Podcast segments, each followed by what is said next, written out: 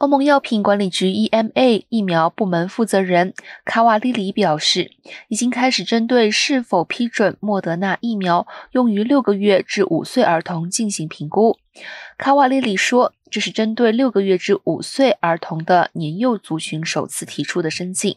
五岁以下的幼童是大多数国家目前唯一不符合接种资格的年龄族群。欧洲药管局的建议需要得到欧洲联盟委员会和各个成员国家监管机构的批准，才可以在相关的国家正式实施。